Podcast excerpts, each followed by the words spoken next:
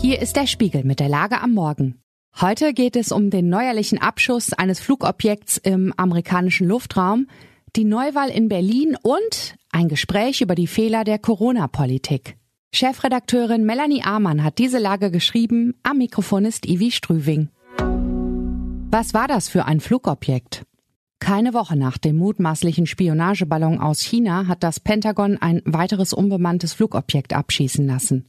Es flog niedriger als der Ballon, es hätte also eine Kollisionsgefahr mit zivilen Flugzeugen bestanden, gab die US-Regierung bekannt.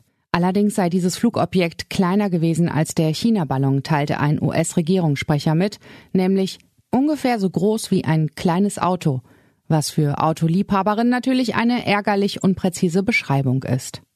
Was soll man damit anfangen? Und es klingt, als wäre ein Mini-Auto irgendwie weniger wert als ein großes, was ich entschieden bestreiten kann. Im Fall des chinesischen Ballons wusste man wenigstens, dass er so groß wie drei Reisebusse war. Die kann man sich prima nebeneinander vorstellen. Was, wenn sich dieses neue Flugobjekt abermals als ein selbstfahrender chinesischer Ballon entpuppt?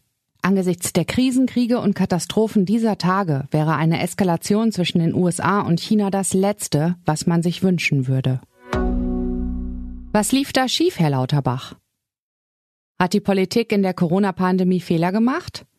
Ja, und das bestreiten nicht einmal die verantwortlichen Politikerinnen und Politiker. Die Frage ist, wo die Fehler lagen, wie es zu ihnen kam, wie ihre Folgen wieder gut zu machen sind und ob sie sich in Zukunft verhindern ließen. Meine Kollegen Markus Feldenkirchen und Raffaela von Bredow haben Karl Lauterbach und Christian Drosten für ein Doppelgespräch gewinnen können. Virologe Drosten spricht darin ungewöhnlich offen über seine Erfahrungen als Politikberater. Gesundheitsminister Lauterbach wiederum schildert, dass er sich seit einem Jahr im Abwehrkampf sieht.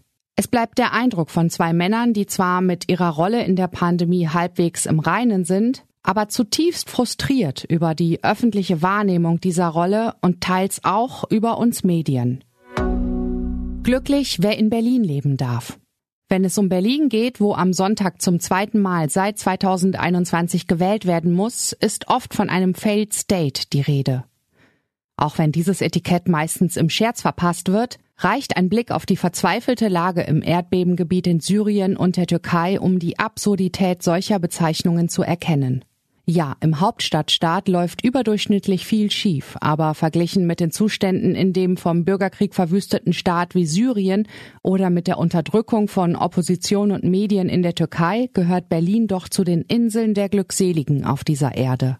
Deshalb bin ich froh, dass unsere Redaktion zu dieser Berlin-Wahl nicht das übliche Klagelied auf die Hauptstadt anstimmt, sondern jeweils 25 Gründe anführt, Berlin zu lieben oder zu hassen. Nicht nur von Kolleginnen und Kollegen der Redaktion, sondern auch von Prominenten wie der Schauspielerin Liv Lisa Fries oder des Modedesigners Wolfgang Job.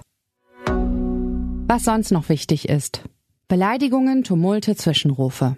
Der Streit über die Rentenreform führt im französischen Parlament zu hässlichen Szenen. Nun wurde ein Abgeordneter wegen eines unwürdigen Tweets für zwei Wochen aus dem Haus verbannt. Im Korruptionsfall in der Europäischen Union ist mit Andrea Cozzolino ein weiterer Europaparlamentarier festgenommen worden. Bereits Freitagnachmittag wurde der Belgier Tarabella in Brüssel festgesetzt. Bemerkenswerte Begründung für Trunkenheit am Steuer. Ein Mann argumentierte vor Gericht in Kalifornien, er habe vor zwei wütenden Frauen flüchten müssen, seiner Ehefrau und seiner Geliebten. Er wurde freigesprochen. Soweit die Lage am Samstag. Alle aktuellen Entwicklungen finden Sie auf spiegel.de. Wir melden uns hier wieder Montag früh mit der Lage am Morgen.